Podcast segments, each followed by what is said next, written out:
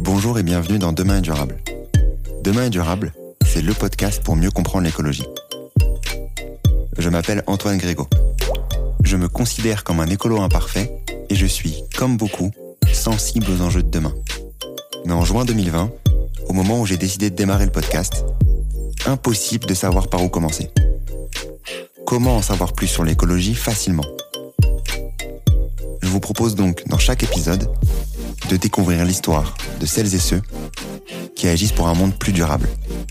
Entrepreneurs, intrapreneurs, activistes, ils agissent avec passion aux quatre coins du monde. En France bien sûr, mais sur tous les continents, pour nous permettre d'espérer demain un monde plus durable. Quelles sont leurs solutions? Pourquoi ont-ils décidé de se lancer? Quels sont leurs conseils pour agir à notre échelle? Écouter, lire ou s'éduquer sur ces enjeux, c'est déjà agir pour un monde plus durable, car il nous permet d'en parler avec conviction autour de nous. C'est ce que j'espère vous apporter lors de chaque épisode. Si vous souhaitez soutenir ce mouvement, et si vous aimez le podcast ou l'épisode du jour, n'hésitez pas à taguer Demain est durable sur LinkedIn ou sur Instagram, ou à me laisser un commentaire sur votre plateforme d'écoute préférée. Aujourd'hui, je reçois Elsa Lomont, cofondatrice du label Long Time. Nous, en tant que consommateurs, si toi, demain, Antoine, je te dis, tu as cette fameuse machine à laver à 200 euros. Tu vas peut-être utiliser, allez, pendant 5 ans sans panne. Puis si tu rencontres une panne au bout de 5 ans, t'as pas de solution de réparation. À côté de ça, il y a une machine à 500 euros, mais euh, qui t'assure de pouvoir être utilisée pendant 15 ou 20 ans. En fait, le choix, il est vite fait. Si on, si on rapporte le prix du produit en nombre d'années d'utilisation, finalement, c'est la machine pas chère et jetable qui te, qui te revient plus cher, quoi, qui plombe le portefeuille. Comment vraiment savoir si un produit va durer? Avant d'acheter un produit, une télé ou une machine à laver par exemple, on regarde bien sûr les différents avis, les recommandations des conseillers en magasin, mais peut-on vraiment savoir si un produit a été bien conçu et s'il va vraiment durer? C'est honnêtement toujours un casse-tête. Et si par malheur le produit se casse, il est encore plus difficile de trouver des solutions peu onéreuses et faciles pour réparer le produit. Aujourd'hui, je vous propose donc de parler de ce sujet grâce à Elsa Lomont, cofondatrice de Longtime. Longtime, c'est le premier label européen qui identifie et valorise les produits conçus pour durer grâce à une méthode d'évaluation de la durabilité des produits basée sur plus de 41 critères. Mais que vont-ils concrètement analyser pour s'assurer qu'un produit va durer? Y a-t-il vraiment de l'obsolescence programmée? Quelle est la différence entre l'obsolescence programmée et l'obsolescence prématurée? Plus concrètement, pourquoi les produits ne durent pas? Je vous propose donc aujourd'hui d'en savoir plus sur ce sujet souvent mal compris. Et je laisse place à mon échange avec Elsa. Très bonne écoute à tous. Donc aujourd'hui, dans le nouvel épisode de Demain est durable, j'ai le plaisir d'accueillir Elsa Lomont. Comment tu vas Elsa? Bonjour Antoine, ça va très bien. Très content de, de t'accueillir aujourd'hui, de pouvoir parler de sujets sur lesquels on avait euh, potentiellement un peu abordé avec euh, avec euh, Agnès Crépet de Fairphone notamment sur sur l'obsolescence. Mais là, on va parler d'obsolescence de manière globale, pas uniquement d'obsolescence programmée uniquement sur les sur les téléphones, mais sur d'autres produits, notamment via ton label, le label Longtime que tu as cofondé. Euh, il y a quelques quelques années maintenant. Mais euh, avant de parler euh, plus en détail du, label, ce qui est bien entendu l'objectif du jour et de d'avoir tous tes conseils sur sur ce qui se passe sur ce secteur-là. Je vais te demander de te présenter Elsa et donc avec la question de base de demain durable, qui est Elsa? Qui est Elsa? Ben, ben, Je suis une jeune entrepreneuse à peu près trentenaire ou un peu plus, engagé, euh, engagé, passionné par la, la création de projets, euh, par euh, par le fait de me rendre utile et de et de sentir que euh, ben, qu'à mon échelle, je fais bouger un petit peu les choses. Voilà, donc euh, passionné après de nature et de rencontres. Ok, on va parler on va parler plus en détail sur sur Long Time, donc avant que tu nous le présentes, comment, quelle étude t'as fait et comment tu t'es retrouvé à, à cofonder Long Time, euh, quand tu t'es trouvé à cofonder Long Time du coup? Alors niveau études, j'avais fait une, une école de commerce à Marseille, qui était Romaine Marseille à l'époque, actuellement Cage. Donc voilà, une, une école assez généraliste dans laquelle finalement après coup je me retrouvais pas vraiment sur les postes qui nous étaient prédestinés si ce n'est euh, ben voilà de réutiliser un petit peu euh, toute l'overview qu'on avait euh, acquis en termes de connaissances sur la, la gestion d'une entreprise et, euh, et de mettre à profit ces connaissances sur des projets concrets du quotidien.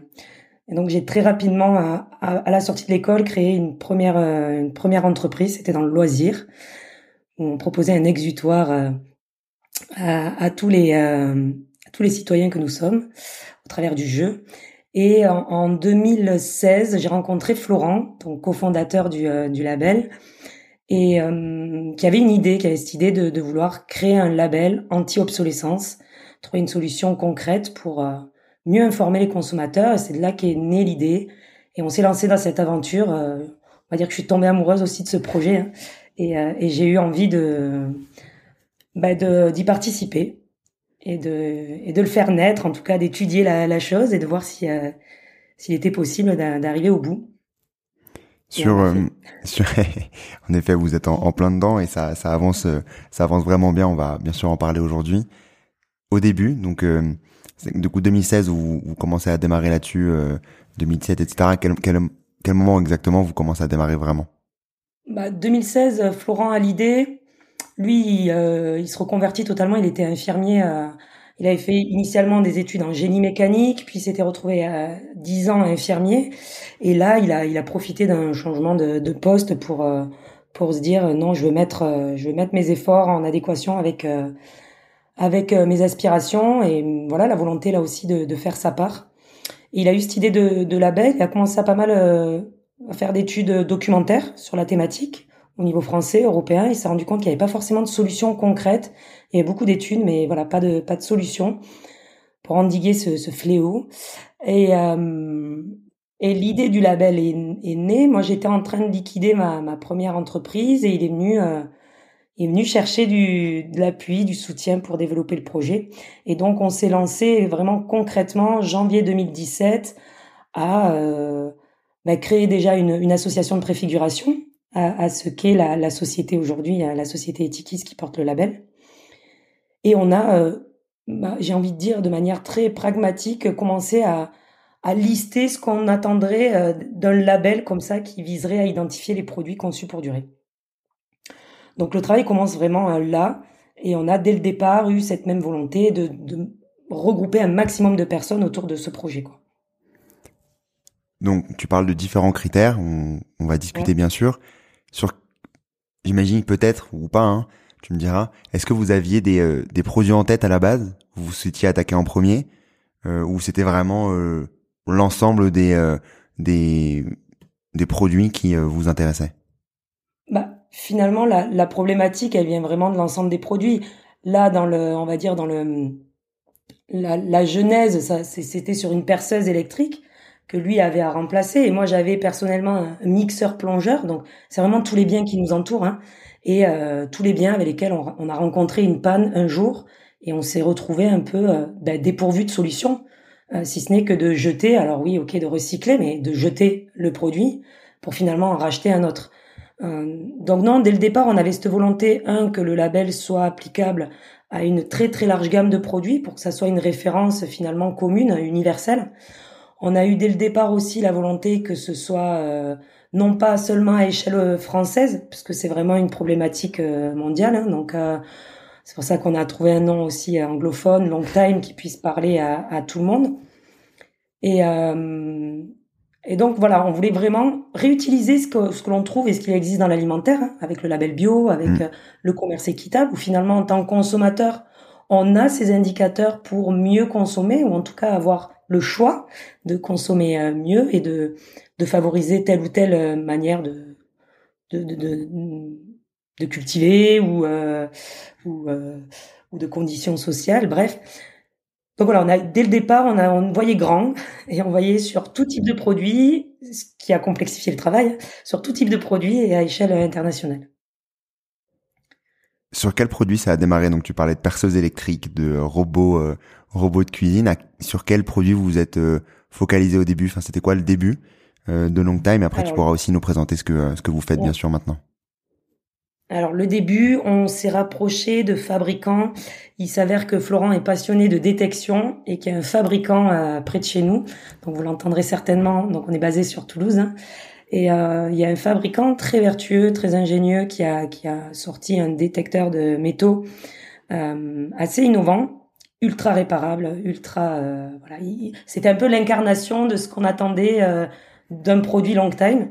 Et euh, il s'avère que le dirigeant nous a reçus dès le départ avec beaucoup d'enthousiasme et qu'on a commencé le travail avec lui pour savoir déjà ce qu'il était possible de faire. On est parti du principe que en ayant en face de nous un fabricant qui soit vertueux comme ça, s'il nous dit OK, ça on peut le faire à l'échelle d'une entreprise, si lui est capable de le faire, alors n'importe qui était, euh, aurait été capable de le faire. Et on a volontairement pas attaqué les gros, les plus reconnus sur le sur le secteur, même si on a eu euh, la joie de travailler avec Roventa du groupe Seb, qui est euh, qui est aussi reconnu hein, pour pour ses actions en en faveur de la réparabilité. Mais voilà, on avait vraiment ces deux sons de cloche euh, d'un grand, d'une PME, et de voir ce qu'il était possible de faire. Et derrière, vraiment, le, le but, c'était de challenger au maximum les pratiques, et donc, euh, et donc d'être euh, exigeant. Et en tout cas, c'est c'est le mot d'ordre qu'on s'est fixé, d'avoir cette exigence-là. Concrètement, qu'est-ce que vous qu'est-ce que vous faites? Comment est-ce que vous accompagnez ces entreprises-là? Pourquoi elles ont besoin de vous en fait? Ouais. Alors, bah, le label long time pour l'entreprise, c'est vraiment une manière de valoriser les pratiques, de se différencier sur le marché. Hein. Euh, c'est une démarche de certification que l'on a voulu donc exigeante au travers de 41 critères qui doivent être respectés euh, par le produit pour obtenir la labellisation. Euh, labellisation qui est délivrée par un organisme de contrôle indépendant après un audit. Donc ça, c'est vraiment le schéma de, de certification. Et nous, ce que l'on fait, c'est qu'on accompagne le fabricant déjà un dans la compréhension des critères. Euh, on fait une première mise en adéquation entre les pratiques et les critères et on s'assure qu'il y ait une cohérence. On peut être amené à pointer des, non-conformités et donc là, on est aussi porteur de solutions. Le but, c'est de c'est de ne pas juste être punitif entre guillemets, hein, et de ne pas euh, juste dire euh, tu es bon ou tu es pas bon sur ces points, mais c'est de dire ok là-dessus, on peut être meilleur, il peut, y a, il y a des manières d'être plus vertueux, donc voilà les solutions aussi qu'on qu soumet. Et on est, on est ravis de voir que sur euh, tous les premiers dossiers, en fait, on a vraiment des feedbacks spontanés de tous les labellisés, même ceux qui ont été accompagnés et qui n'ont pas eu la labellisation, de dire que la démarche, c'est une démarche structurante, challengeante, qui permet de réassurer derrière, hein, donc les consommateurs in fine, mais aussi toutes les parties prenantes, les collaborateurs dans l'entreprise hein, qui se sentent aussi valorisés à faire un travail euh, de qualité. Donc voilà, finalement, on, a, on apporte, euh, on apporte beaucoup de, de, de valeur en entreprise. C'est bien plus qu'une étiquette, ça c'est la finalité pour pour se différencier en rayon. Mais euh, mais voilà, c'est une démarche long time, c'est une, une manière aussi d'anticiper les, les tendances et de consommation et législative. C'est une manière de voilà de favoriser l'innovation vers des modèles qui soient plus durables. Tu tu parlais de euh, de votre rôle de d'accompagner de, l'entreprise euh, en interne pour euh, justement parler de cette création de produit et pour ensuite l'amener à une fine être labellisé si euh, si les critères sont sont respectés. Comment ça se passe concrètement? C'est-à-dire que par exemple là, si on, si je reprends l'exemple du euh, de de l'entreprise de détection à, à, Toulouse pour laquelle vous avez commencé à travailler et comprendre ce qui était envisageable de faire au sein de cette entreprise-là. Comment ça se passe? Qu'est-ce que vous allez analyser concrètement? On va analyser toutes les pratiques. Finalement, on va analyser point par point les critères du référentiel. Donc, euh, je le disais, il y a 41 critères, il y a, il y a trois gros piliers. Pilier numéro un, on vient regarder la conception du produit. On vient s'assurer que tout a été mis en œuvre par le fabricant pour assurer la robustesse et la fiabilité du produit euh, et de la spécifique du, du, produit spécifique. Là, en l'occurrence, pour la société Explorer qui fabrique des détecteurs de métaux, on est venu analyser quelle était la, vulnérabilité de cette famille produit, quelles étaient les contraintes d'utilisation? Donc un détecteur de, métaux, ça va dans les bois, ça va sur la plage. Enfin, il y a des contraintes, un environnement d'utilisation qui qui peut qui peut amener des faiblesses derrière sur sur le produit. Donc on vient s'assurer que déjà que tout a été calibré sur l'usage de matière, sur voilà, sur le type d'assemblage des pièces. Donc là, on vient vraiment au stade de la conception, s'assurer que finalement la première panne arrivera le plus tard possible. Il faut que nos produits soient fiables, quoi, soient robustes. On peut pas, euh, on peut pas euh, lésiner sur euh, l'étanchéité d'une montre de plongée. Tu vois ce que je veux dire? Il faut que ce soit, faut que ce soit cohérent. Mais c'est très terre à terre, c'est très pragmatique. Hein, mais mais encore faut-il que ce soit fait. Donc que les choix industriels soient les bons. Deuxième série de critères, c'est tout ce qui est réparabilité. On vient voir qu'est-ce qui se passe en tant qu'utilisateur si mon produit casse ou tombe en panne. Quelles sont les solutions? Est-ce que j'ai accès à de la pièce détachée? En combien de temps? Combien ça va me coûter? Est-ce que je vais être encouragé à réparer ou à renouveler mon appareil? Parce que c'est souvent une problématique, hein, le prix de la réparation est décourageant. Donc euh, là, on vient de challenger aussi, euh, faire baisser un petit peu les prix des, pièces les plus chères ou en tout cas celles qui cassent le plus souvent pour, voilà, là aussi décortiquer et s'assurer qu'en tant qu'utilisateur, le meilleur choix sera toujours le choix de la réparation et de l'allongement de la durée de vie du produit. Et on vient enfin regarder une troisième série de, critères qui, repose, sur euh, tout ce qui est information qui va être délivrée par le fabricant après l'achat pour bien entretenir les produits. Quand on sait que c'est 50% des pannes qui sont dues à un mauvais entretien, on se dit il y a une responsabilité de la part du, fabricant ben, de bien informer son, son utilisateur. Et c'est pas seulement de l'écrire dans un petit livret illisible, euh, écrit en pâte de mouche, quoi. Aujourd'hui, on vit euh, dans la société dans laquelle on vit, alors on les challenge à faire des tutos, à faire des, des infographies, quelque chose qui soit euh, Donc on vient donc au travers d'une grille, hein, c'est des outils que l'on met en place, des outils collaboratifs qui leur permettent à eux de travailler avec toutes les équipes, parce que ça touche à tout. Hein. On vient un peu, euh, euh, voilà, mettre notre nez dans tous les services, que ce soit les services SAV, conception, euh, que ce soit le, commercial. Et donc, ils ont une première démarche de diagnostic de pratiques internes, et on vient voir et donc mesurer ces pratiques au regard de, de nos exigences. Comment ça, ouais, ça répond totalement à ma question. Comment ça a été, comment ça a été, enfin, comment dire, ça, comment ça a été accueilli cette partie-là? parce que tu parles, on va parler d'abord de la conception avant de parler des, autres sujets euh, qu'on parlera, on discutera juste après. En gros, c'est un peu euh, venez, euh, venez regarder comment ça se passe chez nous et venez nous nous dire à quel point entre guillemets ça se passe mal pour qu'on puisse s'améliorer. C'est un peu ça, en gros, le sujet? Bah, honnêtement, après, on a différentes typologies de de fabricants. On a les, les très vertueux qui vont plutôt venir et dire, bah écoutez, nous on fait de la qualité euh, on veut, euh, on veut un peu euh, se mettre sous le grill, quoi. Évaluez-nous. Est-ce qu'on est, voilà, il y a un peu ce côté, on sait qu'on fait de la qualité, mais c'est nous qui le disons. Est-ce que, est-ce qu'effectivement, au travers du, du référentiel, on est, on est bon sur tous les points? Est-ce qu'on n'a rien oublié? Donc il y a vraiment cette typologie-là. On, peut être, être amené à travailler avec des fabricants qui sont en train de concevoir un produit, donc ils sont vraiment au stade de la conception, qui se disent on veut un produit qui soit le plus réparable possible. Là, toujours pareil, on va se confronter aux critères et on va s'assurer de n'avoir rien oublié. Et après, on a des fabricants qui ont la volonté d'améliorer leurs pratiques.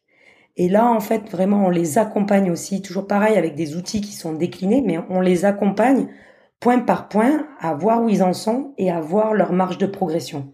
Et là aussi, on les accompagne dans euh, la mise en place euh, d'actions, de plans d'action concrets pour, point par point, venir améliorer euh, la durabilité de leurs produits et de leurs pratiques. Tu parlais tout à l'heure, tu donnais l'exemple de, de des montres de plongée avec l'étanchéité, etc. Bon, c'est bien sûr ça. On imagine que les fabricants de montres de plongée ont pensé à cette partie-là, mais parce que c'est très, c'est très terre à terre, disons. De manière globale, est-ce que c'est un oubli que les entreprises ont sur certains produits, ou c'est vraiment euh, un manque de d'expertise que vous vous apportez par la suite? Ou une volonté peut-être de, de, dire on sait que ça existe et euh, ça nous ils remplaceront plus vite c'est pas grave. Bon mais ça mélange un petit peu de, tout ça. Après euh, euh, on dire il y a aussi il y a aussi hein euh, il y a aussi le, on va dire le le monde de consommation dans lequel on vit, où on est le consommateur a longtemps été guidé par le prix et qu'il faut faire parfois des choix industriels pour baisser le prix. Euh, il, va, il, va, il va être plus facile et moins cher de coller deux pièces entre elles que de les assembler avec quelque chose qui est justement euh, facilement démontable. On va privilégier certains aciers pour de la visserie. Bon, bah, si on prend une visserie qui est plus qualitative, elle va durer plus longtemps. Enfin, si tu veux, il y a, y a des, choix qui se posent parfois qui sont de l'ordre d'un positionnement aussi marketing. Hein. Il y a certaines entreprises qui savent faire de la, de la qualité, qui ont des produits premium et qui ont des produits entrée de gamme. Mais finalement, euh, on peut trouver un juste milieu aussi euh, aussi dans ces euh, dans ces choix-là. Et là aussi, c'est de les accompagner, de leur dire, enfin, choisissez quand même la durabilité. On peut faire du on peut faire du moins cher, mais choisissez de la, de la durabilité.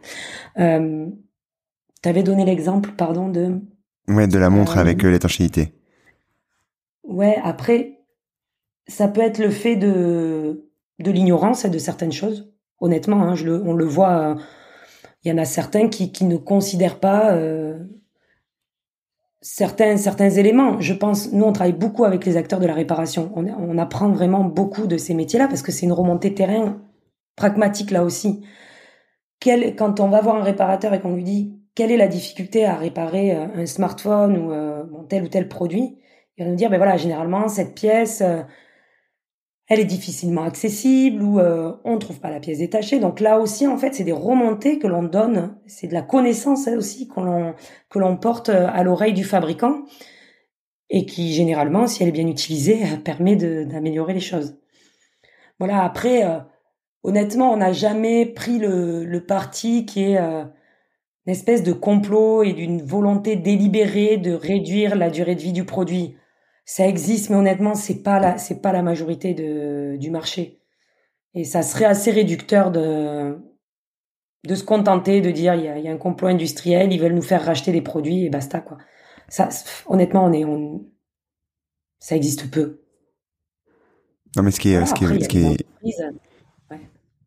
non, ce qui est très intéressant dans ce que tu dis, et c'est après, euh, on, l'imaginait hein, bien entendu, c'est euh, la complexité que c'est de euh, créer des produits euh, qui sont euh, qui sont durables en soi et de toutes les étapes par lesquelles il faut passer pour faire en sorte qu'elles soient vraiment durables en passant par la conception, la réparabilité pour laquelle on parlera juste après et ensuite la l'information de manière globale et comme tu dis de pas tomber dans le complot de se dire ah oui ça s'est cassé vite ils ont fait exprès que ça se casse vite. Mmh. Oui, alors la difficulté, oui et non, parce qu'en fait, honnêtement, le plus dur, c'est d'avoir la volonté. Et nous, on le voit, on travaille qu'avec des gens qui sont volontaires et c'est ce qui fait que les choses avancent. Mais quand on a la volonté de trouver une solution, les solutions existent, honnêtement. Hein.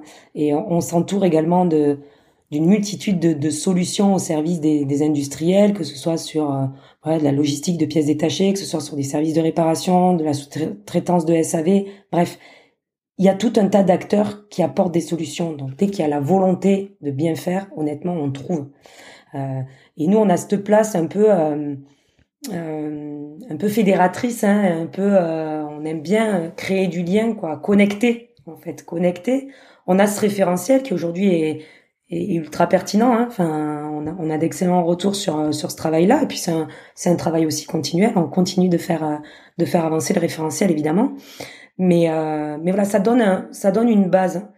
On a beaucoup de, de fabricants qui qui savent pas par où commencer ils sentent le vent euh, tourner. On sent que le consommateur, on, on, a envie de mieux consommer, on a envie de participer, euh, enfin d'avoir moins d'impact sur euh, sur l'environnement. La volonté est liée. Il faut des solutions. Et, et, voilà, autant pour le consommateur que pour le fabricant, il faut offrir ces solutions. Et nous, c'est vraiment c'est vraiment cet impact-là qu'on recherche. Et on se sent très utile en ce sens. Sur sur le sujet de réparabilité, euh, que tu as abordé juste avant. Euh, après, du coup, le sujet de conception. C'est quoi le, le, souci derrière? Disons que c'est, euh, enfin, c'est quoi le souci derrière, derrière, tout ça? Et pourquoi les fabricants n'arrivent pas à prendre le sujet à bras le corps et, on va dire seul, hein, bien sûr. je dis c'est que vous les aidiez, mais pourquoi s'ils n'y arrivent pas seuls de leur côté, sans sans avoir de, de l'aide extérieure naturellement, disons? Il y en a qui arrivent, hein, et il y en a hein. enfin, franchement, ça serait prétentieux de dire le contraire. Euh, bah, c'est difficile de fabriquer, hein, de produire, euh, mine de rien. Enfin, on est dans toujours pareil. Hein. Il, y a, y a eu quand même une désindustrialisation au niveau euh, local. Donc, euh, il y a une complexité dans tout le supply chain, enfin dans toute la, toute la conception du produit qui fait que fabricants enfin voilà, c'est pas une majorité de fabricants qui maîtrisent toute la chaîne, qui maîtrisent la conception de leurs pièces, la qualité de ces pièces, qui maîtrisent les approvisionnements, euh, euh, stocker des pièces, ça coûte de l'argent. Enfin donc il y a quand même plusieurs euh, plusieurs problématiques et enfin c'est pas c'est pas forcément euh, évident. Après avec un peu et de la volonté et de l'ingéniosité et euh, se servir des modèles euh, émergents. Je pense à l'impression 3D qui offre des possibilités sur la, voilà sur la, fabrication additive de pièces euh, qui permet d'allonger la durée de vie d'un produit. Ce qui est ce qui est dur et enfin ce qui est essentiel pour le fabricant, c'est de se mettre à la place de l'utilisateur. Qu'est-ce qui se passe si cette pièce casse? Il faut avoir une solution quoi. Et, là aussi parfois, je suis pas chez les fabricants, mais pour travailler avec, ils, des fois, il leur manque ce, lien terrain, quoi.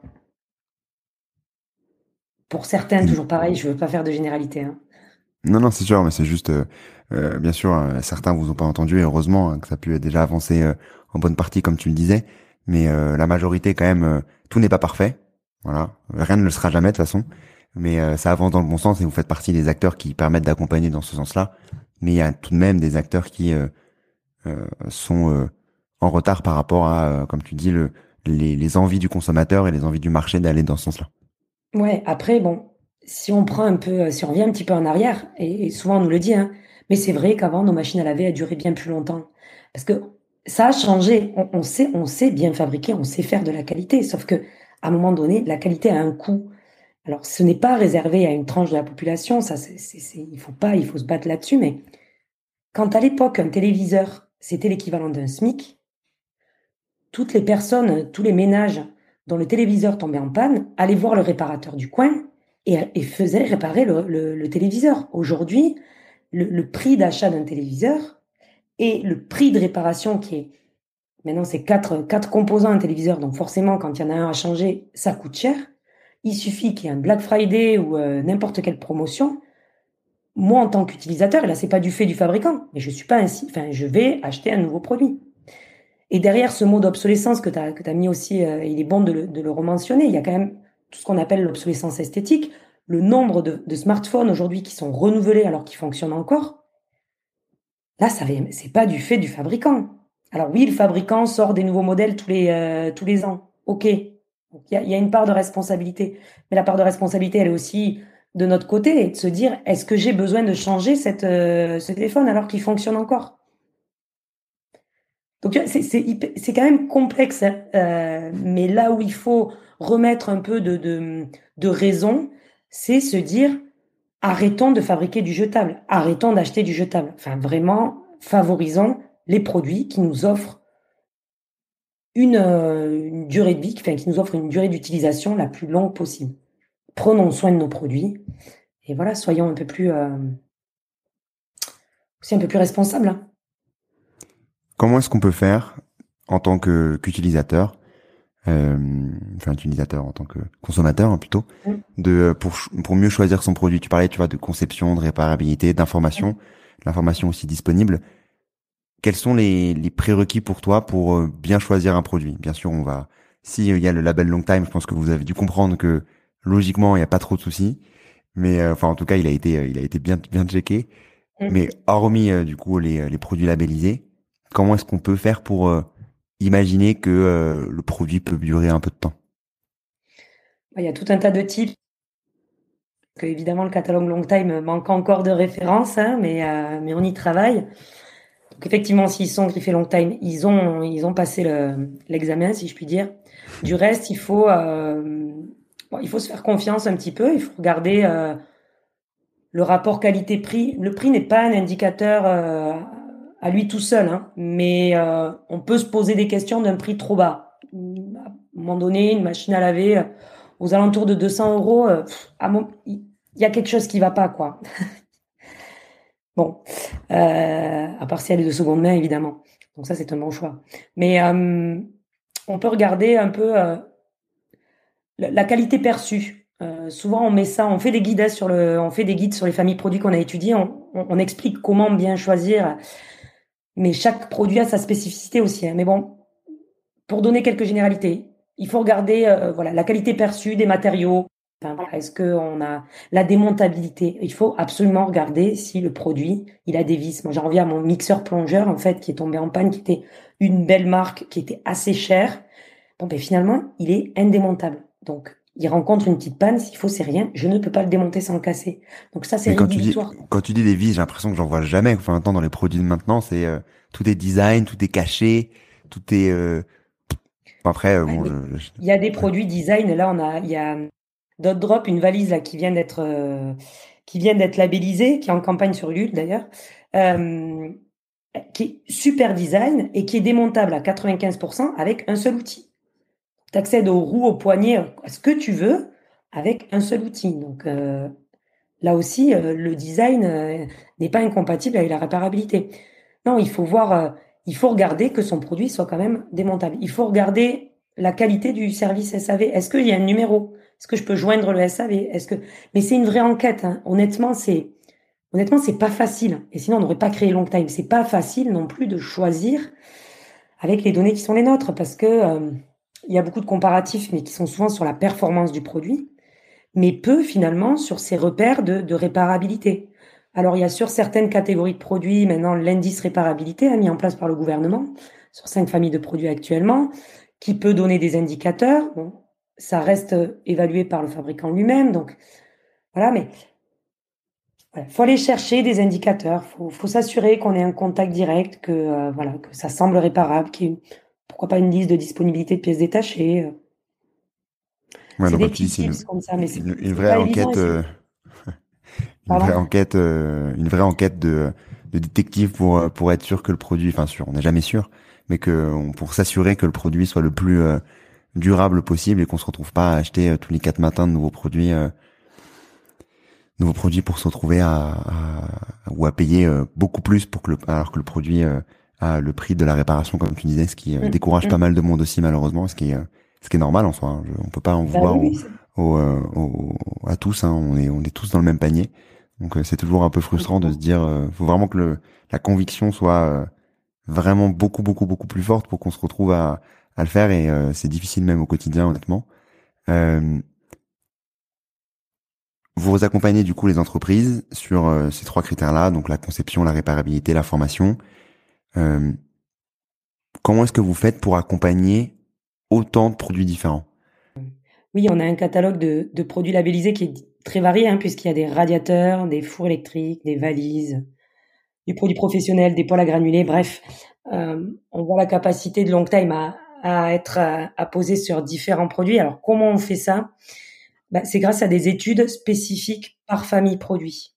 Donc en fait, on a ces 41 critères hein, qu'on a largement balayé.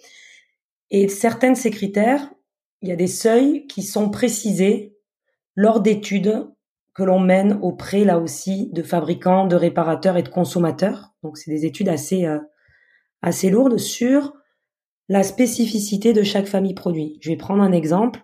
Pour la valise, on va venir voir quelles sont les pannes les plus courantes, quelles sont les casses les plus courantes. On va venir décortiquer le produit en différentes catégories de pièces. Les pièces prioritaires, les pièces vulnérables, les pièces de sécurité, les pièces consommables, ainsi de suite. On va venir euh, regarder le retour d'usage et les attentes des consommateurs.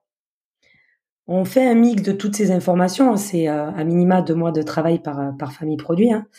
Mais euh, on, va, on va venir regrouper tout ça et on va fixer des seuils pour accéder à telle pièce, à telle catégorie de pièces. On va dire que sur cette famille produit, il faut tant de temps. Concrètement, là où on demande 14 ans, par exemple, de disponibilité de pièces détachées pour un lave-linge, parce que 14 ans, ça nous paraît cohérent, enfin, les études montrent ça ça serait complètement un non-sens euh, de demander le même seuil pour un smartphone. On est d'accord, 14 ans pour un smartphone, bon voilà, c'est un non-sens. Mmh.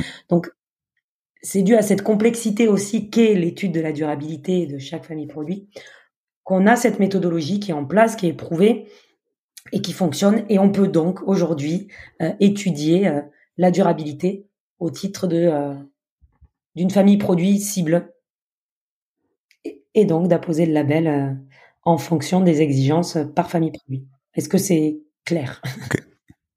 Ouais, ouais, mais du coup, c'est-à-dire que la même, disons le même euh, processus que vous, du coup, vous adaptez en fonction des des, des études et que vous, qui vous permettent d'aller voir tout cet échantillon de produits pour pour vous permettre d'aller ben, labelliser de du meuble à au détecteur de métaux ou à autres autres produits euh, Babyphone, inimaginable, exactement. Babyphone, voilà, tout, exactement. ce qu'on peut imaginer. Les produits qui nous entourent, quoi.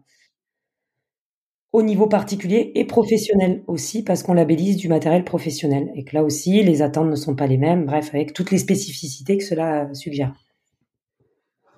Quand tu parlais d'attente juste avant, je voulais parler d'une attente qui euh, bon, on a déjà discuté euh, avant. Comment est-ce que vous faites pour, enfin, à quel point le coût rentre dans l'équation de ce que le l'entreprise va vous demander. Parce que l'entreprise, j'imagine, souhaite être labellisée. Est-ce qu'elle mmh. donne des prérequis en vous disant, ben voilà, faut que je rentre dans ce budget Comment ça se passe? Euh, Tu veux dire le budget pour un pour un fabricant? Ou? Ouais, pour enfin par exemple, si je souhaite avoir euh, quand je souhaite créer un produit, moi en tant qu'entreprise, je souhaite créer un produit l'objectif c'est pas de faire le prix le plus bas, mais le coût rentre fortement dans le dans sur le dans la thématique où je ah, souhaite faire un produit réparable, je, mmh. ouais, je souhaite faire un produit mieux conçu qui va durer, etc. Comment est-ce que vous arrivez à vous imbriquer, à imbriquer du coup cette partie réparabilité, conception, meilleure manière de concevoir et du coup durabilité du produit à euh, la partie coût? À quel point ça rentre dans le dans l'équation de de, de l'entreprise que vous pouvez accompagner? Bien sûr, toutes les entreprises sont, sont différentes, j'imagine. Mm. Mais euh, à quel point ça vous à quel point ça vous handicape cette partie-là?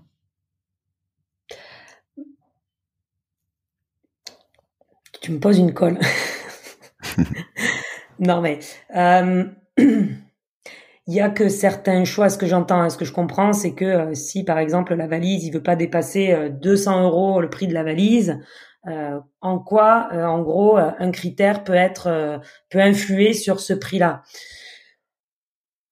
C'est une question très très vaste. Il y a une chose que je peux dire et je vais sans trop mouiller, mais la qualité, là aussi, la durabilité, la recherche de la réparabilité, ça a un certain prix. Il y a des choix industriels qui peuvent être ceux qui ne sont pas les moins onéreux. Mais honnêtement, euh, je, c'est une question difficile, euh, Antoine. j'aimerais, j'aimerais appeler un ami euh, pour répondre à cette question.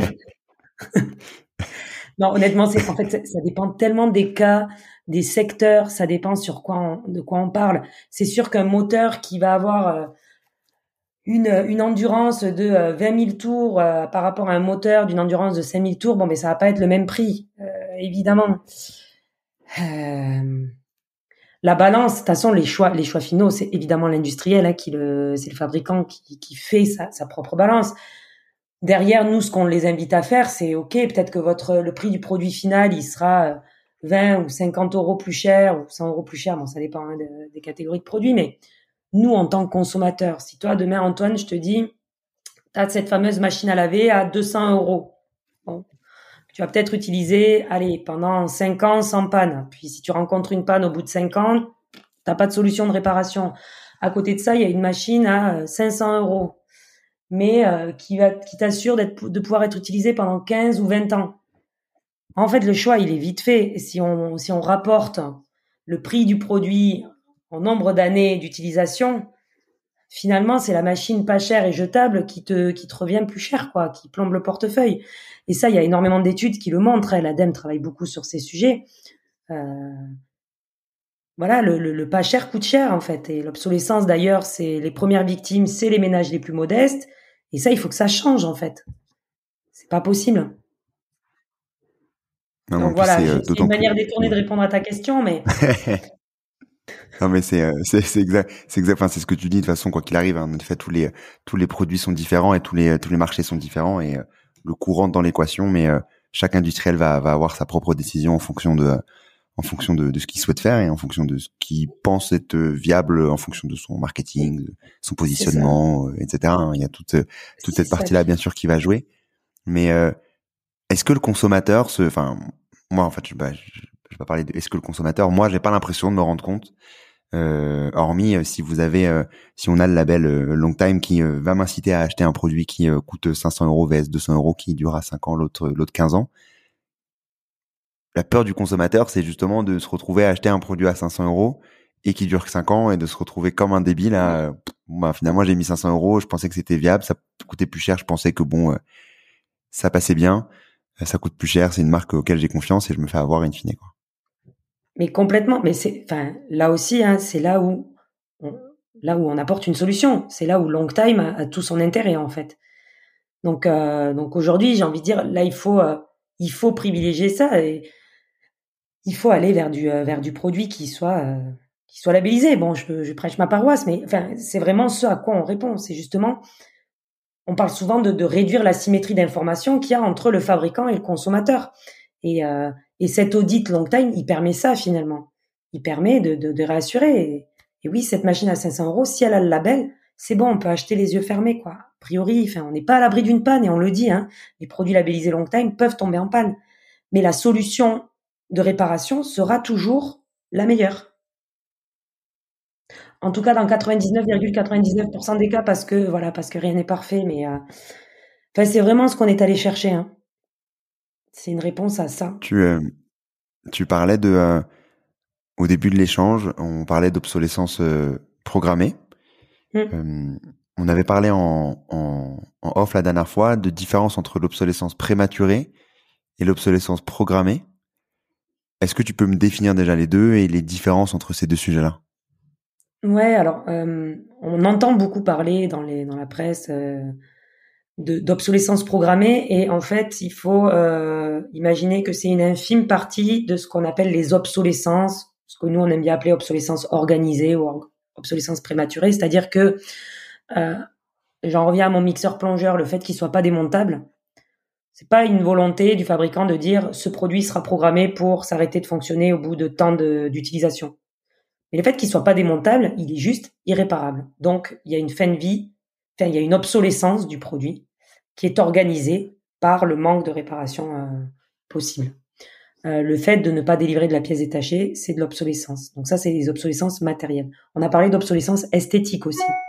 Le fait de remplacer un produit prématurément parce que pour une envie de design, d'esthétique ou euh, voilà ou d'être à la d'être à la mode, c'est une partie d'obsolescence. Donc en fait, l'obsolescence en tant que telle, c'est la dépréciation l'utilisation d'un bien, la dépréciation du euh, de fonctionnement d'un bien, mais il y a ces différentes parties d'obsolescence. Il y a l'obsolescence logicielle que vous avez dû largement euh, aborder avec euh, avec Fairphone. Mm. Donc voilà. Et l'obsolescence programmée finalement c'est infime. C'est une petite partie des obsolescences.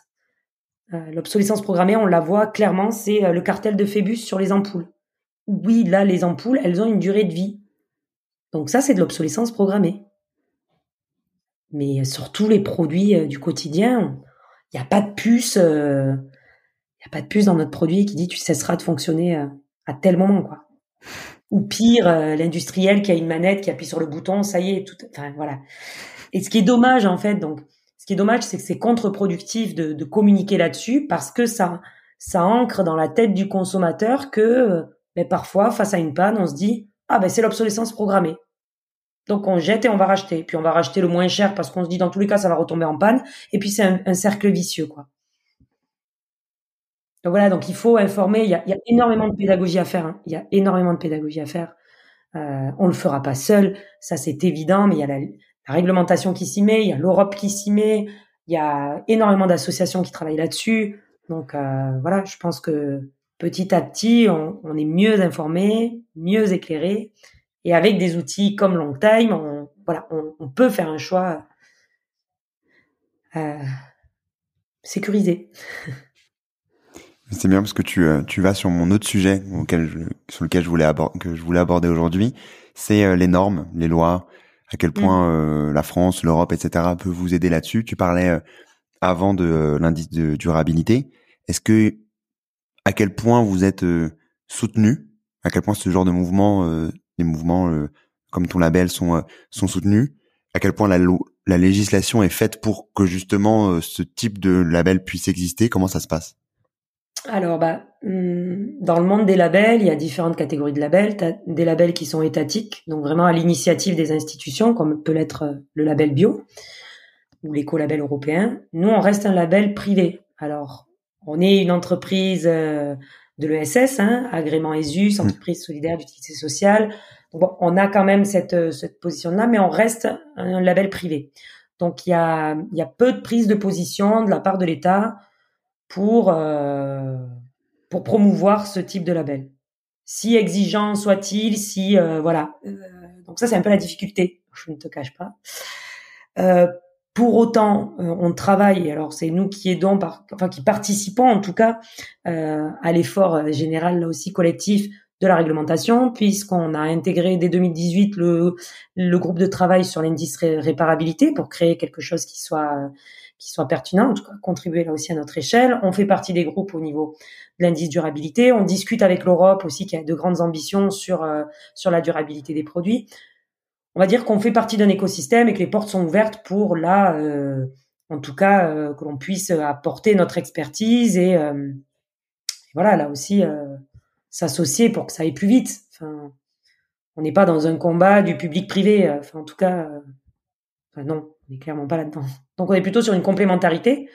On a nous la, la, capacité d'aller plus vite hein, que la réglementation, et voilà de faire un peu office de test aussi. Et ce qui marche, euh, bah, ça peut être repris derrière. Quoi. Tu disais au début de l'échange que euh, euh, vous aviez regardé ce qui se passait en termes de voilà de, de loi en, en, France, en Europe, ce qui se faisait aussi. Est-ce qu'il y a des long time euh, européen, même si vous êtes bien entendu européen, hein, euh, vous êtes français et vous vous dirigez vers euh, vers l'ensemble des produits, et pas uniquement sur des produits franco-français. Est-ce qu'il y a des mouvements comme les tiens, comme les vôtres, qui qui existent? Bah non, honnêtement, il n'existe pas de label focus comme ça sur la l'évaluation de la durabilité du produit. Au sens de la longévité du terme, ça n'existe pas. On reste les seuls. Il y a des indices sur la réparabilité, mais qui ont peu percé euh, en Europe de l'Est. Euh, voilà, on est les seuls. Et puis, honnêtement, hein, dès le départ, si on avait vu qu'il y avait des projets en cours, mais même au niveau législatif, puisque ces histoires d'indices réparabilité, durabilité n'existaient pas, hein, n'étaient pas du tout dans les dans les rouages, on se serait pas lancé à multiplier euh, non plus les indicateurs. Et on nous on nous fait souvent ce reproche, ou en tout cas cette remarque, à ah, encore un label. Oui, mais il n'y a pas de label, euh, il y en a pas, et on n'en a pas. Alors que dans le dans la bio, il y a plein de labels bio, il y a le label officiel et puis euh, tu as des nature et progrès qui vont plus loin, tu des bon. Et ça peut coexister en plus hein. Mais nous on reste les seuls euh, pour l'instant sur une initiative comme ça qui soit euh, en tout cas ouvert à tous. Il y a des labels privés, donc des entreprises qui qui, créent un label et qui s'auto-labellisent. voilà, mais je considère pas que ce soit pareil. Donc nous, quand on se positionne, on reste pour l'instant les seuls. Ok, bon, du coup, un, gros gros manque sur euh, sur ce sujet-là, et heureusement que vous êtes là pour accélérer cette euh, mm. cette euh, cette industrie, ce secteur qui va pas assez vite, et vous arrivez du coup à, à mettre un peu de de du coup, on va dire, dans, dans sur, sur ce sujet-là. avant de passer aux questions de, de, de fin d'épisode, pour le, le consommateur, en tant que tel euh, qu'on est, quel rôle on a à jouer là-dessus, sur euh, pour essayer de faire accélérer un peu ces, euh, ces thématiques-là? Ben, faire les bons choix. Donc mieux consommer, se poser des questions, déjà prendre conscience de certaines choses, se poser des questions, les bonnes questions et favoriser justement les les entreprises qui jouent le jeu quoi. Donc celles qui sont labellisées en l'occurrence Enfin, j'ai envie de dire, avant d'acheter un produit, aller voir le catalogue de Long Time. Et s'il y a un produit qui est labellisé Long Time, ben, ça, ça, peut être une bonne, une bonne manière là aussi de participer à, à cet élan-là. Euh, mais c'est de questionner aussi en tant que consommateur, euh, plus l'entreprise, quelle qu'elle soit, hein, même si elle n'est pas rentrée dans une démarche de labellisation ou d'amélioration, si elle entend dire de ses consommateurs, ah ben, est-ce qu'il y a des pièces détachées disponibles, d'être curieux, quoi, de poser des questions, mais même auprès des vendeurs. Euh, dans de la grande distrie, il faut challenger quoi. Il faut que ça devienne la norme. Tu vois, donc c'est vraiment d'être d'être conscient, je pense, d'être conscientisé et de et poser les questions, de, de se renseigner pour in fine mieux consommer. Ouais, parce que c'est sûr que si on consomme, euh, si on pose les questions comme tu dis, si on est curieux, euh, j'en parlais aussi de ce sujet-là avec euh, avec Benjamin Perrault de Monsieur Marguerite qui fait des fleurs, donc ça n'a aucun rapport avec le sujet, mais il disait justement aller questionner les les, les fleuristes sur la provenance des fleurs, et c'est comme ça ensuite que ça remonte et qu'ensuite on peut se dire, bah, le consommateur il a envie que ça change, et du coup l'industriel va changer progressivement et, et faire appel à, et faire appel à long time pour pour faire évaluer ses produits euh, in fine. Et c'est comme ça qu'on peut euh, qu'on peut démarrer. Et si en effet on pose pas les questions, si on se contente de voilà de, de, ce que c'est quoi, on va dire, hein, de la façon dont, dont, le monde est fait actuellement, qui est euh, plein de qui est fait de bonne manière sur certaines parties, mais de beaucoup de biais sur d'autres, euh, notamment sur la partie écologique. Euh, c'est sûr que ça pourra pas pourra pas beaucoup évoluer. Je voulais terminer du coup par les par les différentes les trois questions de fin. Ouais. Elsa, de, fin d'épisode en commençant par est-ce que tu as un contenu à partager qui t'a marqué récemment? Oui, euh, et ça rejoint complètement la fin de notre dernière discussion. C'est alors une infographie euh, de l'ADEME qui s'appelle ces, ces, ces objets qui pèsent lourd dans notre quotidien. Donc c'est une petite infographie, j'imagine que tu pourras faire passer le lien. Ouais, tout à euh. Qu'est-ce qu'on fait? Et justement qui permet de conscientiser l'impact, le poids réel de nos produits. Je ne sais pas si j'ai une minute pour donner un exemple, mais le smartphone. Si, si, si, je, la, je, la, connais bien, cette, cette infographie en plus. Je l'adore. Ouais. ouais. bon, c'est peut-être pas nouveau, elle est, elle est pas toute neuve, hein, mais c'est tellement impactant. On a préparé un, un, salon et où justement on voulait montrer que dans ces 100 grammes de smartphone, derrière ces 200 kilos de matière, c'est énorme en fait. Quand on voit l'impact de la fabrication d'un produit, quand on part de l'extraction de la matière, tu vois, jusqu'à la fin de vie, mais c'est là où on se dit, mais mince, euh, c'est là où parfois il est plus facile de se poser la question est-ce que j'ai vraiment besoin de ça? Est-ce que je peux pas attendre six mois ou un an avant de renouveler mon téléphone? Et ainsi de suite en fait. Je pense que tout ça passe par la connaissance et je trouve que cette infographie est très bien faite et permet de euh, conscientiser, de voir vraiment la, problématique et, euh, et de mieux la considérer. Exactement, c'est une infographie qui est ultra pertinent. Je l'avais partagé il y, a, quelques mois maintenant, ouais, quasiment mon avis même un an dans dans la newsletter que je que je peux que je peux faire si euh, si vous écoutez. Euh, n'hésitez pas à vous n'hésitez pas à vous inscrire. Je crois qu'on parle de un hippopotame, je crois, dans la maison, quelque chose comme ça. Tout à fait. L'équivalent d'un hippopotame. Enfin, c'est c'est des, des c'est c'est bref, c'est des c'est des chiffres qui qui, qui sont incroyables. non, on a tous l'impression d'avoir 34 équipements électriques et électroniques à la maison. En fait, en moyenne, c'est 99 appareils électriques et électroniques que l'on possède. Enfin, c'est fou en fait. Il y en a la moitié qui servent à rien. Enfin non, c'est pas la moitié, mais c'est six d'entre eux qui ne sont jamais utilisés. On peut pas avoir tout ce tout ce poids matière euh, chez nous, quoi. Enfin, c'est euh... là, c'est mettre remettre un peu de sobriété, de raison. Alors bon, c'est des mots des fois qui euh, qui font peur, mais euh, franchement, on en est là, quoi. Je crois qu'il y a un enjeu climatique, une urgence. on doit se questionner, quoi et sans être culpabilisant. Hein. Enfin, on n'a jamais voulu être ni moralisateur ni quoi que ce soit, hein, mais mais juste être informé, quoi. Est-ce que du coup, tu as une action pour agir dès demain dans le bon sens? Là aussi, au, risque de me répéter, mais posez-vous les bonnes questions. Non, mais euh, je dirais que l'action, c'est euh, éviter de jeter, quoi. Que ce soit un jeu, mais éviter de jeter. Donc, trouver euh, enfin tout ce qu'on a. Évidemment, s'il y a une panne, réparer, aller voir un repair café, aller voir un réparateur professionnel, mais chercher une solution quoi, ou donner, donner. Donc il y avait euh, Hakim de Give. Enfin, donner la chance à ces produits, à toute cette ressource que l'on a extrait de notre planète, donner lui une chance. Donc vraiment, même le recyclage, c'est déjà un échec quoi. Euh, donc euh, voilà, soyons créatifs et gardons et utilisons et favorisons l'achat de seconde main, bref, tout ce qui fait, euh, qui rentre dans ce qu'on appelle l'économie circulaire et voilà, ça serait ça, mais chacun à son échelle. Euh, ça te Et enfin, est-ce que tu as un ou une invité Et enfin, est-ce que tu as un ou une invité à recommander dans le podcast? Bah oui, mais j'en ai trop.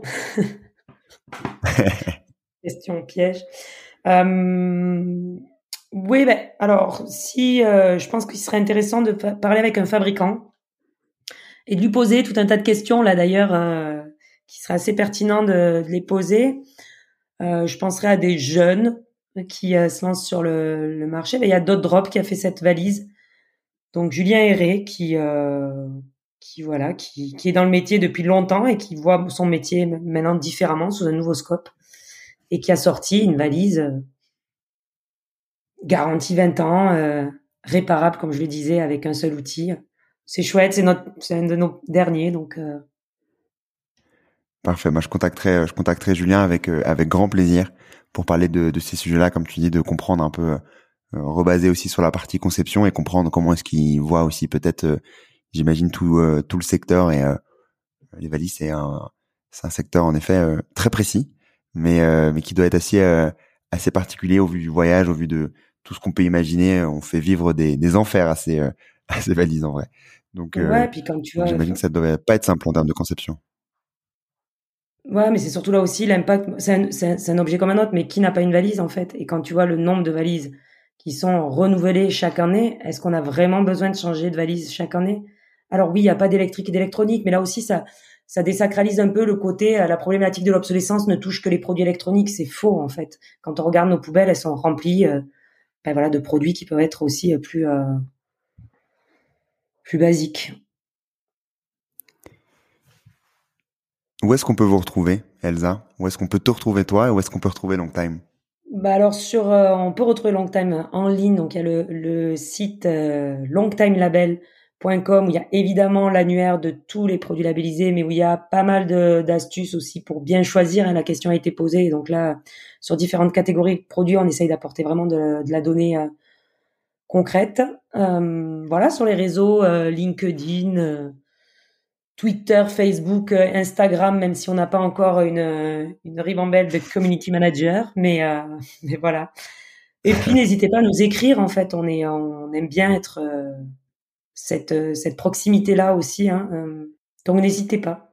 Parfait. Ben, merci beaucoup, Elsa, pour ton temps. Merci pour, pour tout ce que tu nous as partagé euh, aujourd'hui et, et à très bientôt. Merci, Antoine. Merci d'avoir écouté cet épisode et bravo d'être arrivé jusque-là. J'espère que l'épisode t'a plu. Si c'est le cas, n'hésite pas à en parler autour de toi et à le partager ou à mettre 5 étoiles au podcast sur ta plateforme d'écoute préférée c'est ce qui pourrait permettre à d'autres de mieux comprendre les enjeux écologiques, les solutions et d'accélérer le changement. À la semaine prochaine.